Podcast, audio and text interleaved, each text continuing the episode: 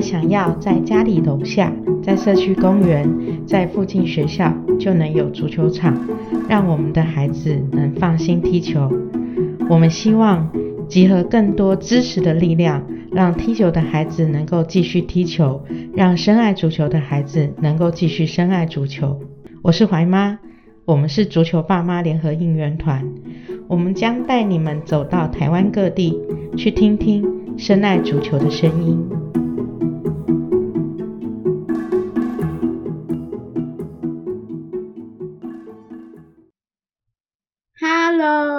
位足球爸妈应援团的家长，大家啊，大家好啦！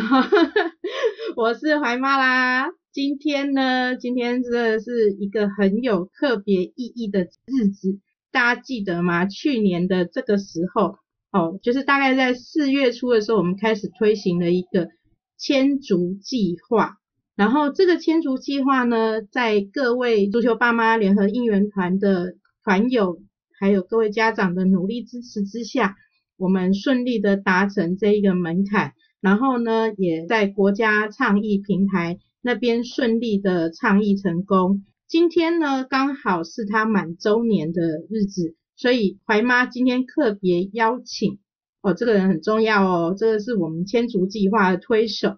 中华民国足球协会的副秘书长焦家宏先生，来跟我们一起聊一聊。千足计划，来嘉宏跟大家打个招呼吧。环妈好，然后各位足球爸妈应援团，还有环环妈这个呃节目的听众，大家大家好。呃，对，环妈的节目的特色要自己准备掌声，好来，欢迎嘉宏啦，嘿呀，其实我觉得。就是嘉宏虽然是我们足协的副秘书长哈，可是讲实在话，他真的很没有包袱。怀妈从二零一九年吧哈开始渐渐跟你比较有接触之后，其实我忽然发现有很多观念上面，嘉宏都是非常的倾听基层的声音，然后甚至于会就是来听一听家长这一边的声音。我觉得这是一个很棒的一个就是很 open 的一个态度。然后我个人是给予非常高的评价，而且嘉宏你知道吗？那一天我跟孙妈聊起你，嗯，然后我跟丽嫂聊起你，你知道你是零负评的吗？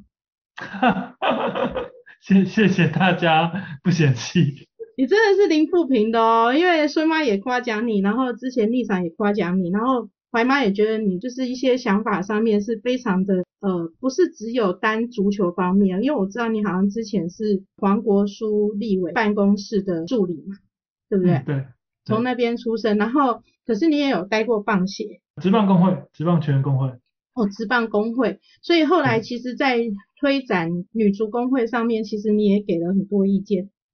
嗯，有一些帮忙啦，但是主要还是他们自己有这样的想法。比较重要，对啊。对，我觉得在台湾运动产业这么弱势的状况之下，非常大的一个帮助。因为其实有很多计划开始实行的时候，它必须要有一些方向的导正，或者是一些献祭者，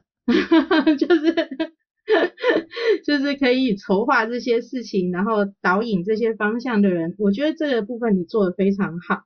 那我记得我们当初最早认识，就是因为。黄玉芬议员那时候跟我们足球爸妈这边还有克工盟共同的在台北市推出了一个还给孩子一个踢球的空间的一个联署啊，然后后来就是不到半天的时间，我就接到你的联系，就说其实你那时候已经有一个迁除计划，对吗？嗯，对对。那这个迁除计划那时候我们听到的是一个全国性的，因为你那时候好像是已经把它准备。上那个是一个国发会的这个公共政策倡议平台。对哦，那个真的是很痛苦的一个联署过程哈。应该说呃，联署在就是这些年大家网络使用的越来越生活化以后，它是一个很好用的工具。但是从联署到让它有一些效力，像我们说就是那时候台北市做的这个联署。他基本上，我长期跟行政单位交手了，那他一定他会开始质疑嘛，就是哎，你这个联署数据怎么来的啊？这个公信力。对对对对对。那呃，国发会它这个平台，它那时候已经应该是成立创办了可能五六年，那那时候我在立法院的时候就有注意到。那它里面有对公部门一些课责，就例如说，你如果说达成这个倡议的目标，那政府是必须要给一些回应的，无论这回应是好是坏。那这东西我们后面可以再谈。那那时候，先感谢怀妈跟跟宗泽还有玉芬议员，就是呃那时候台北或者是双北面对到问题是都会区典型的，就是台湾在思考都市运动空间这件事情上面，在当初的都市规划其实是相对的比较落后，或者是说不会摆在优先的顺位。那以至于我们在足球这几年开始发展起来以后。它跟社区的冲突会越来越多，那所以就出现了很多的教练，其实他是在公园里面教球，但是他是会被驱赶，甚至家长带小朋友踢球，因为检举的人不会知道到底这是教球还是合家的的欢乐的踢球，嗯，那他就一起检举。这些冲突其实那时候台北市是存在的，但是更大范围的讲，为什么后来会跟怀妈跟跟议员这边去做联系，也是因为说这是一个全台湾。对对，这是一个全台湾大家各自各个遇到问题外，其实呃，在我自己在以前做这些公共政策或在立法院服务的时候，你会注意到说，名气可用这件事情，它其实是会有新鲜度的。我的意思是说，当今天我们在做一个倡议的时候，当然你会希望每一个倡议都是可以成功的，对。但是经验上可能十个倡议里面，最后真的能达成目标的就是一个。嗯就像我们说，大家以前一直在说单项协会不好，单项协会不好，但最后真的能够一次有国民体育法的修正，它是靠了很多的失败累积而成的，最后的那一股怨念。怨念。那 对，那是另外一个故事啊。所以那那时候注意到台台北有这样的一个倡议时候，其实也会希望说，如果可以让这个倡议更具体，或者说更正式的话。因为议员跟家长团体的联署，对于地方政府而言，其实他要推脱的手手法太多了。这我相信怀妈这理由会非常的多，然后而且非常的基层。那 那我们说，那不然不然我们就把这一题再玩大一点，扩大一点。对，所以其实，在呃去年应该四月，那是应该三月底。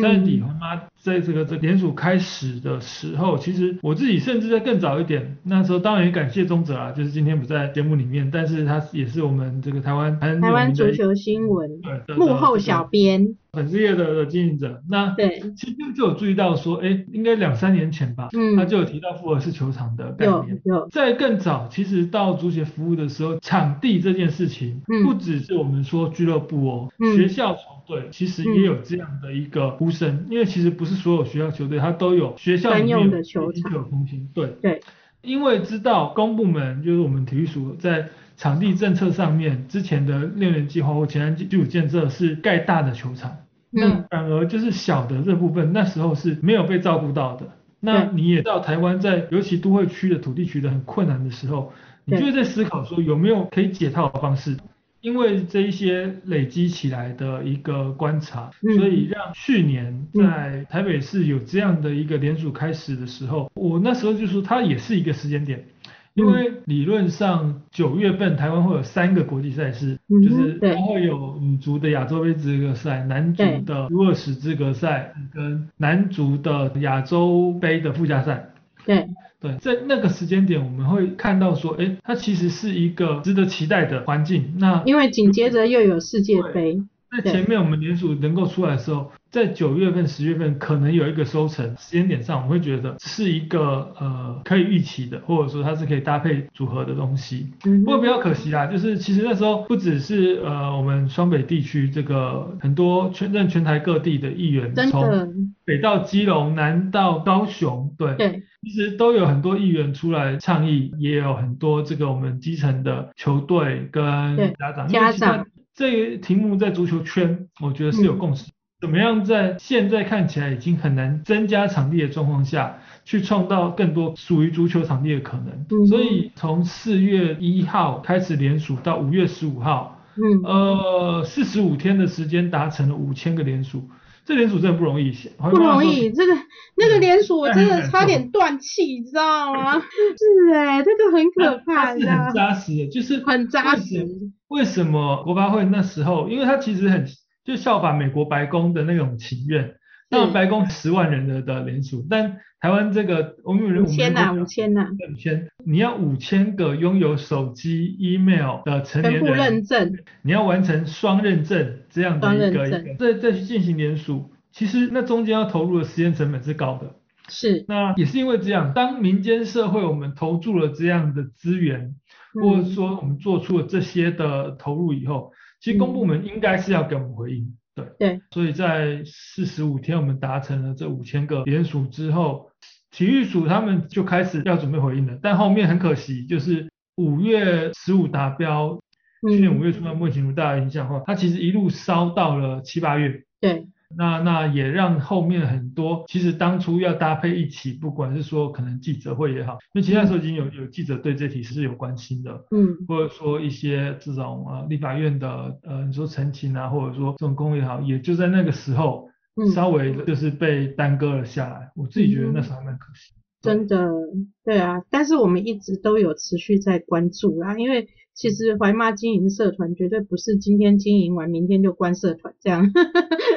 我是很认真的在看待每一个就是团友的支持跟赞，尤其是那时候真的很感动，因为其实我去台中现场就是。对台湾气影五人制联赛的那时候，台中家长给我最最直接的反馈，我真的觉得其实那个是很深刻的印象。还有包括新竹那边，尤其像上次的六年座谈会的时候，我们也有跟新竹的家长联络，那他们就有说，真的新竹真的没有什么地方可以踢球。对我相信这个东西在六都里面都是很大的困扰，而且我在跟家长互动之中，其实最大的反馈是说。每一个家长都希望今天在我的社区国小，或者是说在我就近的学校，孩子自己可以走路到达的地方，如果就有一个足球场，或者是甚至于足篮球共用球场，他们会相对对于足球的一个文化推动会是更有帮助的。当初推这个千足计划的时候，你有没有想象过对台湾足球文化的一个影响？对，我觉得怀妈刚刚点到一个很重要的点，就是足球文化这个词。呃，在台湾我们其实都会很羡慕国外到处都是足球场，真的。那是建立在前提是对，因为那是他们主流文化。就像台湾，老实说，虽然数量真的不多，但是我们应该会是你说东亚也好，或者说世界上也好，台湾棒球场密度算高的国家了。那是因为我们台湾有这个棒球文化，我们有这个运动的的传统。但足球这件事情在台湾目前，老实说，它真的要我们说从本土起来这件事情，可能我自己会抓二零零二啦，就是日韩世界杯之后。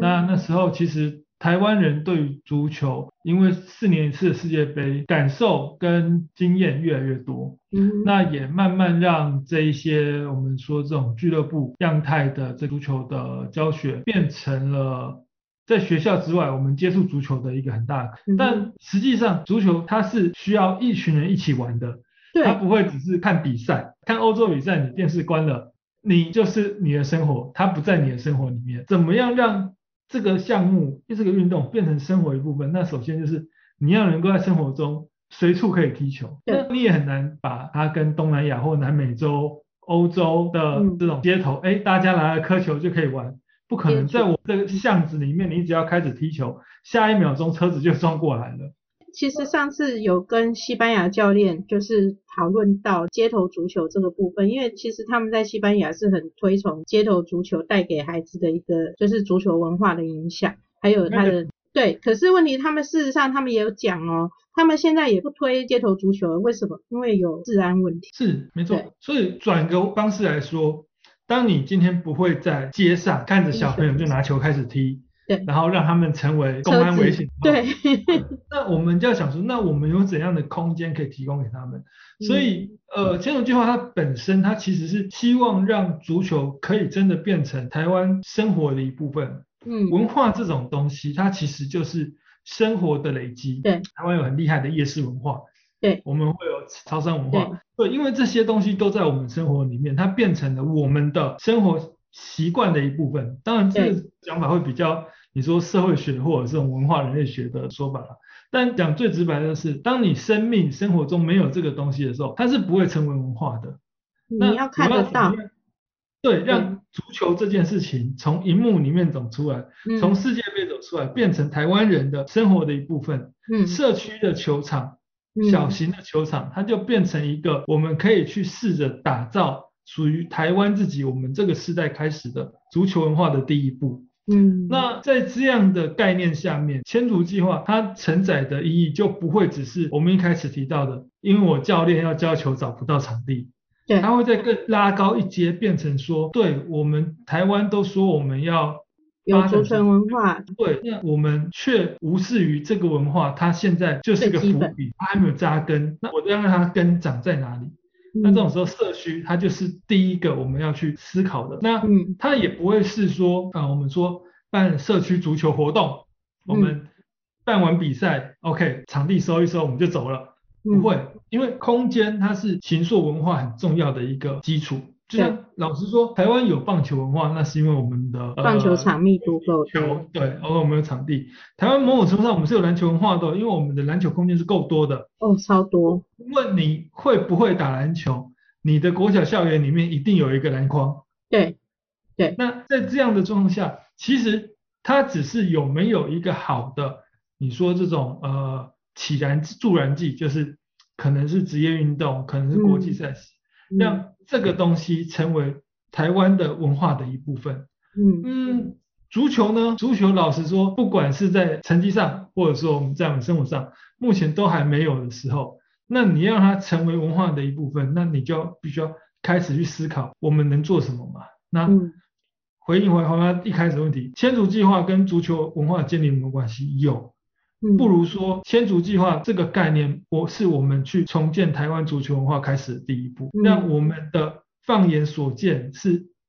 可以看到有人在踢球，或者是孩子的生命里，如果台湾人的生命经验里面，是他们曾经拿着一颗球追着他过。嗯。OK fine，在五年后、十年后，甚至二十年后，嗯。我相信台湾人谈到足球，不会觉得那是个跟自己有陌生，对，对，那是存在在不用太多百分之三十的台湾人生命经验里面的时候，它嗯自然的就会呈出现一些文化了。老实说，你要一听“文化”这个词，听起来很遥远。我们会用三振出局来形容某些事情嗯被干掉了，那就是嗯棒球成为我们文化的一部分。嗯足球现在有没有？有，我们有红牌、红牌，这是它代称的东西。对，可是那个某种程度上，那是我们因为世界杯，嗯它还没有真正到我们的生活中。对，对，那你今天你生活里面，你可以让大家更清楚知道，哎，某些的足球的术语或某些足球用语，它变成代称我们某一些日常生活概念的时候，对，它就代表台湾足球文化又在往前进步。嗯那嗯这个是需要时间跟空间去养出来的。嗯对。你这样让我好认真，想开一堂台湾足球用语课程，那样 这个可没有啦能要找地开玩笑开会比较实在啦。啊，对对啊，对啊，他逆赏是他是更更专业的文化人这样子。其实我我其实我跟丽莎在聊文化的时候，都常常聊到，除了足球文化之外，其实我的足球文化观念真的是从他那边而来，因为我们一般来说哈，就连我这种文青哦，都很难去用具体的那个名词去形容文化这个东西，尤其是我完全不熟悉的体育文化。但是嗯讲实在话，立场讲的就很简单，你看得到的，你眼睛看得到的，它的数量有多少？然后你能够接触得到的，你碰得到的，你记忆中里面的，这个就叫文化，在你的骨子里面深深扎根的，这个谁都抢不走。就像刚嘉宏有讲到，就是最早是谢宗泽教练，就是台湾足球新闻，他有其实他有一段时间一直在剖一些足篮球场的概念。其实我们去到那个台北市体育局跟他们开会的时候，他就很坚持希望说，因为我们也跟他提了，那其实他也很坚持的希望是专场专用。对，那像上一段，如果我们在谈的说，呃，千足计划希望广设社区球场或者说复合式球场，它是一个足球运动带回台湾人的生活这一个概念的话，它的第二层意义，就像怀妈刚刚提到的是，其实老实说，这个可以去考证，但是我不知道台湾我们是从什么时候开始对于专场专用这个词这个概念这么这么的牢不可破。嗯，对，我的意思是说，其实像我们说，为什么在国外足球、篮球是复合的？当然，某些长官的说法说，对，那是其实在国外足球是强势，篮球是弱势，嗯等于他们大部分时间听球，少部分再让给篮球用。嗯，那台湾可能是我们要刚好反过来。相但这这我倒我觉得还好，是因为长官们我说这些，不管是我们接触到的地方政府或者是中央政府这些官员，在谈设施这一题的时候，他们都会说，要是起了冲突怎么办？对，我觉得这个是对我来说是很不能接受诶。我我自己会说，这是我们的公部门对于台湾公民素养的不信任啦。对，当然你说有没有可能冲突有，但是文化跟进步就是从冲突当中大家去找到平衡的。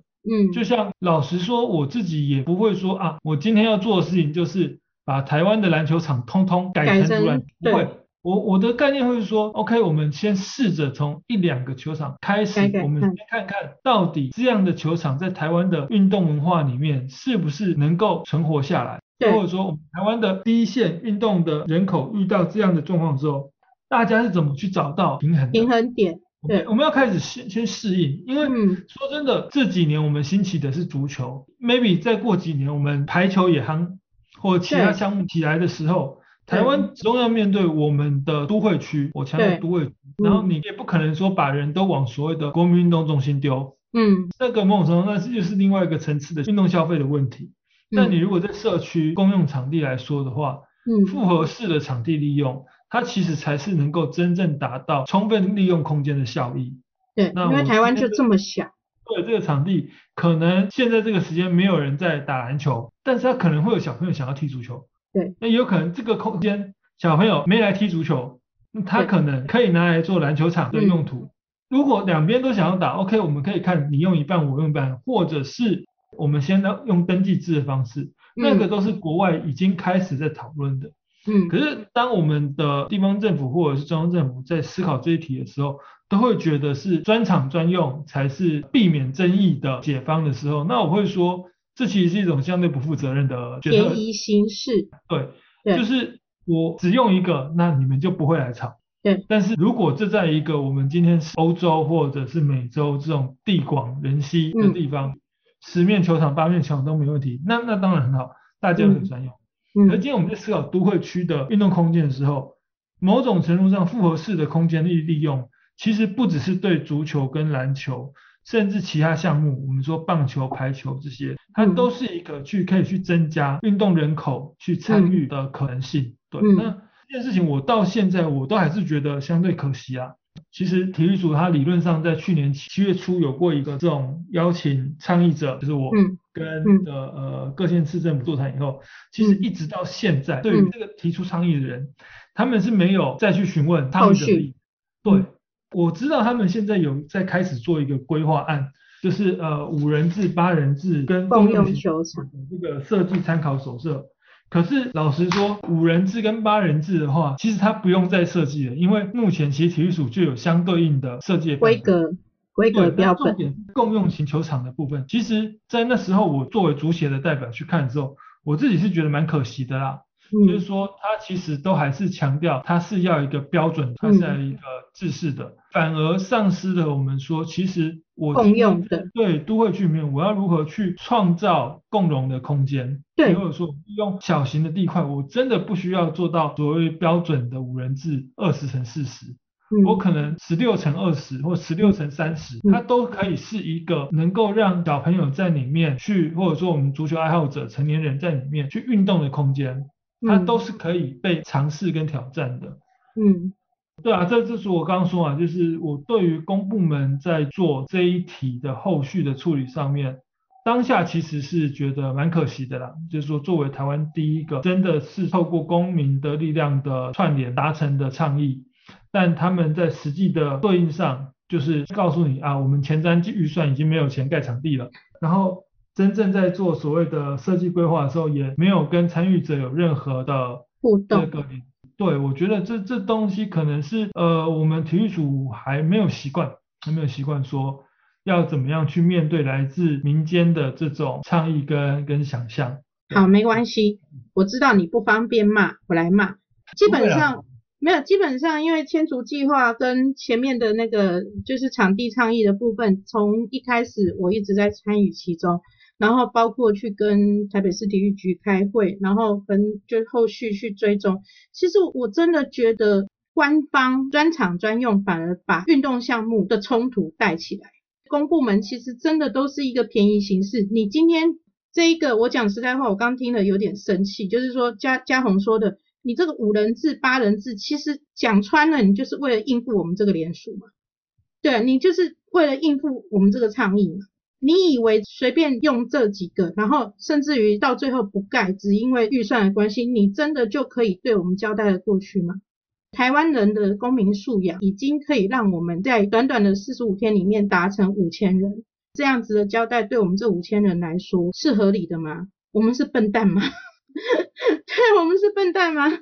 体育署你现在所做的一切规划，都不是我们当初所希望的。如果你今天在专场专用上面那么坚持，其实你真的就是在制造场地上面的一个对立，运动项目的对立，而不是一个共荣。我觉得这个反而对足球文化是一个伤害。为什么？因为篮球队会说啊，他们足球队害的；踢足球的人会说，为什么篮球场那么的多，啊，我们足球场都没有。其实你真的是错过了一个让运动项目共荣的机会。因为呢，像我访问吕坤奇教练，吕坤奇教练也说。好的守门员，其实他在打排球跟篮球的时候，他的协调性会特别的好，所以他反而鼓励小朋友小时候是可以去接触各种不同球类的。可是你政府你一直在分化各种运动项目，因为你就是独立独立独立，然后等到养到黄金，走到尖端了，去夺牌了，你再来做收割。这个对我们家长来说，是建立足球文化的人来说，是一种侮辱。这个也是我们台湾，你说体育发展或体育政策、体育行政这件事情，必须要也跟着现代化的一步了。真的。呃，我们都会去羡慕国外有什么，可是当国内开始这样的倡议的时候，到底我们的公部门是一个比较开放的支持的态度，还是一个就是对，我就是要跟世界比起来，我要是最保守的，因为我不想被骂。对我觉得，我觉得这个东西是台湾体育行政的单位必须要思考的。我们都在说，我们台湾没有办法跟上国际，是我们不愿意，还是我们的公部门不愿意？我我今天刚从新店那边回来，我去磐石，他们那个在新店家中足球场去看了一下。我这一年下来，在正在倡议之前，我陆续去了几个我们自己民间新盖起来的，嗯，像竹北那边就两三个。那包括像高雄的建工的那一个球场，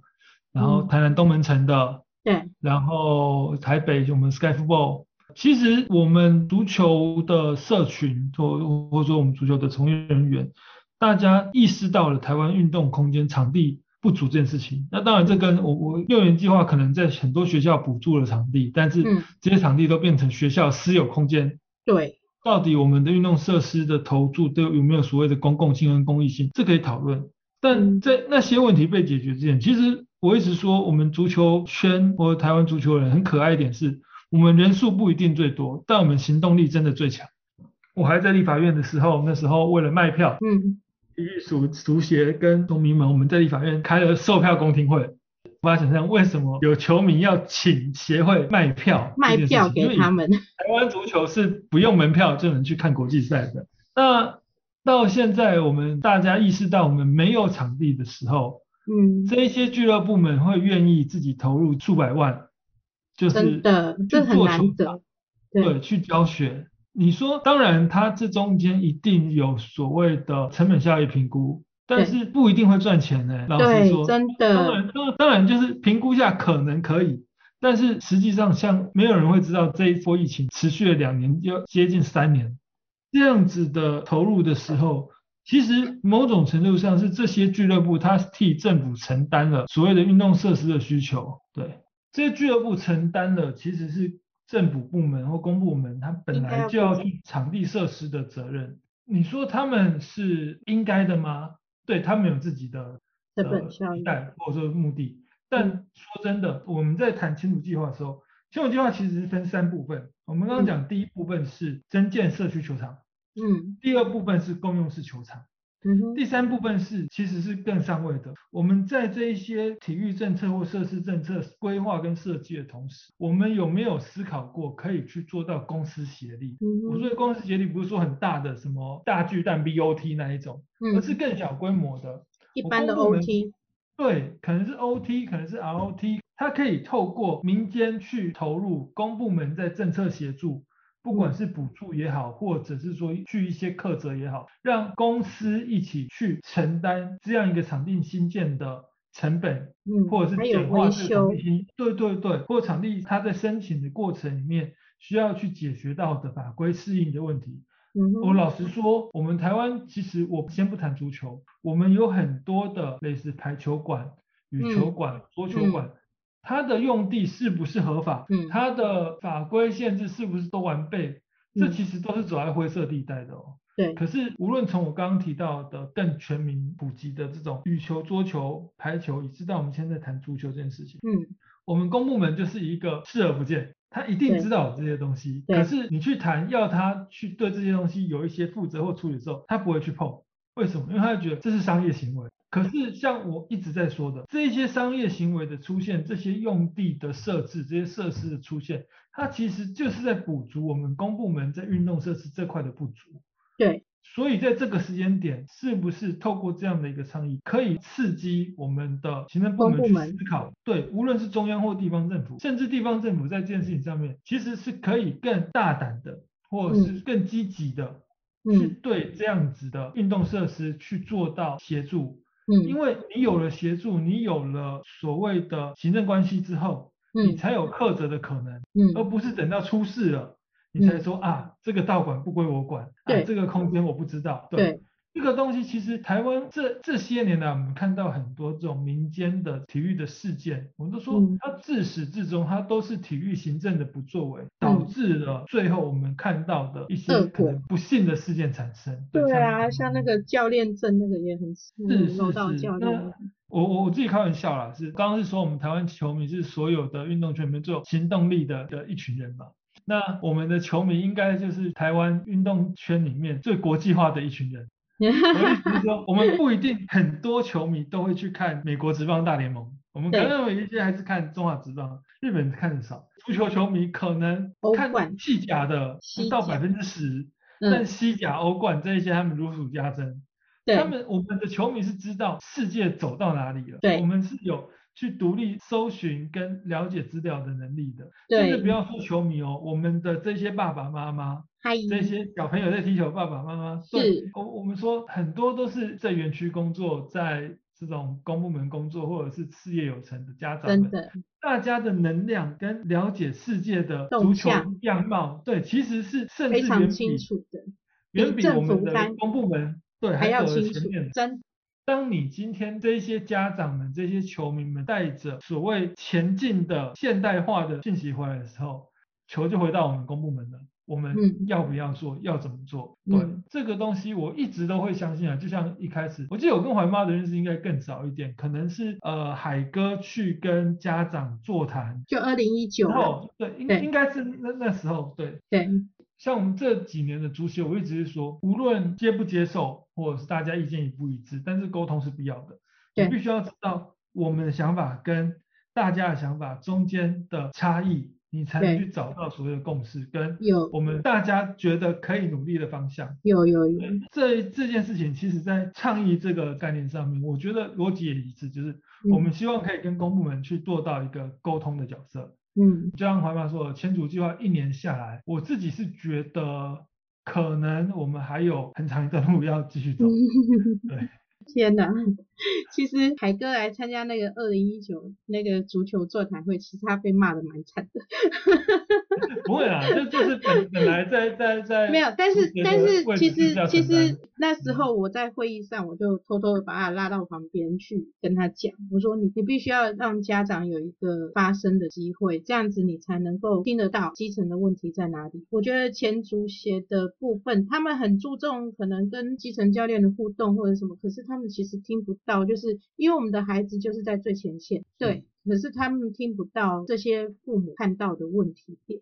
那我其实我一直很感谢你们上任之后，其实尽管就是我知道你们在账务上遇到很大的困扰，可是，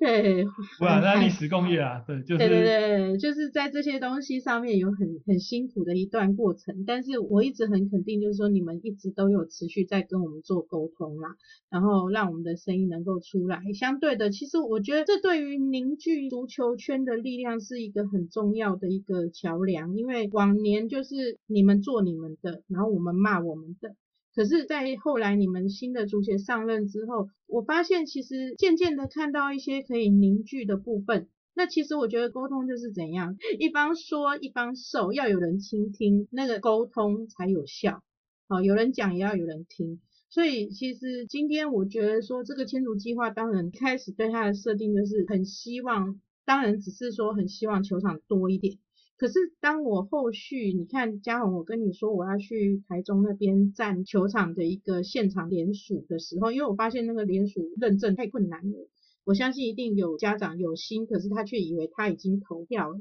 他已经倡议成功了。可是后来现场验证真的是，就是他们以为他们做到了，结果没想到竟然不是这样子。在这个过程里面发现，其实透过这样一而再再而三的一个争取活动，相对的我们也是不是开始凝聚一些家长，然后开始试着去展望家长自工。我们都说球迷的原本很多都是亲友团出来的。那我们是可以凝聚这样的力量。千竹计划，我相信，当然公部门那边我们很难去一下子就做改变，可是我们还能够做一些什么？是通过这个倡议，未来台湾足球有更多帮助。像怀妈说的，每一件事情的推动就跟开粉丝一样，不会是开完就成功了。它是需要时间，而且是需要比气长的。我的意思是说，像像我们之前在立法院推这个的运动员的待遇调整这件事，七年整整七年才从两百块变成三六六，两百块变成三百六十六块，呀呀呀，七年，对，七年，好多立委都已经一直骂体育组，一直推体育组，对，人家就觉得，天哪，他们耳朵为什么那么厚啊？拉回来，我们说签署教这一题的时候，我也会说倡议的达成它是一个阶段，但在这之后，包括其实像当时有一起响应的议员们，包括我们所有在呃听怀妈节目的家长们，包括我自己。其实这件事情我都会把它放在心上，或者说大家遇到议员的时候，不管是透过议员们在地方政府的咨询也好，或者说议员们的的推动也好，或者家长自己我们对于这件事情的鼓吹也好，一直把这个词放在嘴边，一直把这个拿出来提醒大家，对我们台湾还需要更多的场地，我们需要对空间更多的想象的时候。我相信至少可能 maybe 三年内五年内，我们可能看到第一个所谓复合式球场的出现。也很感谢怀妈就是这样子一直在努力。至少我们说不要这么说，我我们我们的台北市对，就是在各种不厌其烦之下，终于快要有这个所谓的幼儿足球场。它虽然跟一开始预期有一点落差，但是 OK 看起来试图在平衡所谓的公园跟足球运动之间的的需求。对我它可以是第一步。但他能不能走更多步？以台北市的能量，我相信绝对可以。作为台湾拥有最多行政资源的直辖市，但是其他县市有没有在努力的空间？有，就像我们看到这几年，不管体育组有没有要盖很多球足球场，台中市至少它走的是比较前面的。对，就像即便其他地方政府都摆烂，高雄市在刘世邦的的的的推动下，刘世邦立委。对他让男子人文中在今年就可以出来跟大家打招呼了。我觉得这都是像刘委员，他就是我说的，他本身不踢球，跟他的小朋友踢球，他就是足球爸妈的一部分的时候，他发挥了他的角色，可以去协助的能量。那我相信我们足球爸妈其实都是在社会各行各业，那不断的把这样的想法、这样的的概念跟我们身边的人分享，或跟我们互动到的行政机关分享的时候。我相信进步是可以期待的啦，只是这真的是要花一些时间。那我们在做的东西不一定会徒劳无功，但是它始终能够成为就是台湾足球文化的养分。对，那期待在可见的未来能够开花结果这样。我我这边是想要跟家长们分享一个想法啦，因为其实为什么怀妈一直持续在足球这一条路一直走？因为我真的觉得我看到的不是一个单纯一个运动项目而已。它是很有机会成为一个产业，然后国外的产业已经那么的好，也有可能是成为孩子的一个文化未来。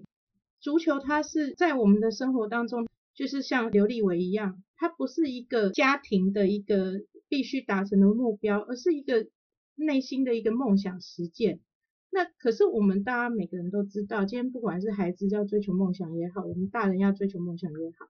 要实现一个梦想，它并不是那么平坦的。而且这么平坦的梦想，讲实在话，我们得到也不会去珍惜了。当初投入这个千足计划，其实嘉宏就有暗示过我，这不是一触可及的。但是它毕竟是一个开始。那我觉得你这个名字取得很好，千足千足。千里之行，始于足下。你一定要跨出第一步，啊，你才有办法接下来去走第一百步、第一千步，甚至于以后就是一万步。我们当然不可能只满足于第一个球场、第一个幼儿专用足球场，或者是第一个在公园里的球场。我们希望接下来台湾是一千个足球场、一万个足球场，甚至一百万个足球场，在我们各个乡镇市区里面。在我们随处都可以见到的一个地方，它就会变成一个文化。这个足球场是我们的孩子随时可以去用，他可以找左邻右舍，他可以找社区小朋友，他可以找同班同学吆喝着，他们就可以去玩的球场。我们可以放心去上班，小朋友下课之后，东西吃一吃，书包一放，就可以去踢球。这才是我们希望的足球文化。今天就是很高兴。嘉宏，我们还在努力着，继续加油，继续加油，有点无奈啦。大家都还是在路上，然后这这条路很辛苦，因为可是我觉得为什么还要让这个平台继续下去，就是因为希望在这个社团里面，就像嘉宏讲的，我们不停的提到，不停的让家家长的声音出来，不停的让球员的声音出来，甚至不停的让基层教练的声音出来。这样子的名气才是我们希望未来能够成为一个制衡的力量，我觉得是这样子。嘉宏，就今天是谢谢你。我知道，就是很多宏观的想法，或许没有办法在一两集里面讲得很清楚，或者是一两个倡议的计划里面讲得很清楚。接下来我们还是陆续会有一些不同的题目，然后来访问嘉宏。然后甚至于你们家海哥我也有点名哈，就是那个联赛的部分，我也会尽快跟他。他很喜欢说话，让他多说一点。哦，不要，他很爱说话，没有来开玩笑啦。海哥说话就是嗯，我们可以再稍微短一点点哈，不然 白妈上下集剪不完呢，真的。啊，然后就是，诶，还是要跟大家讲哦，就是说，希望大家未来想想听什么声音，你们都可以跟怀妈说。就是嘉宏他们还有海哥他们，其实都很愿意透过这样的管道，不停的跟家长或者是基层这边做沟通。啊，我觉得这是一个很好的事情。然后我谢谢嘉宏跟海哥，还有现在的足协这么努力，然后希望大家就是把台湾足球越做越好，好不好？你笑而不语哎，没有啊，这个这种时候就只能微笑了。对啊，都都是分内的工作。不是，哎，同学，你要知道哈，这个东西哈，你是没有上过 podcast 是不是？podcast 是声音节目，哎，你一直笑而不语，我是怎么告诉大家说你在微笑？哈哈哈哈哈哈！加高追啊，呢，你跟林海哥赶快。对啊，这这这个这个，对啊，反正就做好自己分内该做的。对，那这种倡议的东西，就是其实我我觉得像怀妈一开始介绍就是，对，因为我不是典型的足球人，我大学有踢球在交大，对我那是生活的一部分。就是我其实先看，呃，高中高中因为真的零二世界杯，我们在台东一中。捡一颗排球，拿两根杆子，我们就开始踢球。所以，没有那么多的包袱的当下，你会有让自己有更多改善这个环境的空间啊。对，就是说，怎么样可以做得更好？那不需要为了自己，就是为了这个这个项目或为了这群人这样子。其实就是一个我自己放在心里面。其实那时候跟你说啊，就已经放了可能一两年，那只是一直在找一个好的时间点。本来抓去年可以连一气呵成的时间，对。后面遇到疫疫情真的比较可惜，不过也还好啦，就是反正我们就持续往前走嘛。对，我我我一直说，就跟体育署长官大家交手这么久了，就是没有个 三五年，你是很难看到有有真的往前走的可能性。那很多时候，甚至你要自己跳下来自己做，对，人家才你才会让人家知道说，对这些东西在台湾是可能的。对，但是我们真的还是要谢谢一些基层教练开始就是认命啊，不是，就是因为其实我们在跟公部门讨论的时候，他们真的有些态度真的是很夸张，就是你们自己要想办法，好，然后就我们其实真的也要跟基层教练说，有你们的，就是有像磐石啊，像台南台南东门城这样子的力量，我们会比较有办法去跟公部门讲，说民间有在做，你们公部门为什么不做？哦啊，所以对，所以这都是持续多方要去配合的。然后我也希望社团的家长，谢谢你们支持千足计划，但是我们的路还没有走完，我们还有继续蛮长的一条路，大家一起加油。不管你现在是不是孩子还在踢球，还是说你自己也很喜欢足球，我们或许可以在这边继续携手向前，好不好？对啊。嘉宏，谢谢你今天的受访，辛苦你了。好，我们继续努力。啊，好，拜拜。如果您喜欢今天的节目，请记得帮我们按赞，并且将这个节目分享给你的朋友。我们下次再见喽。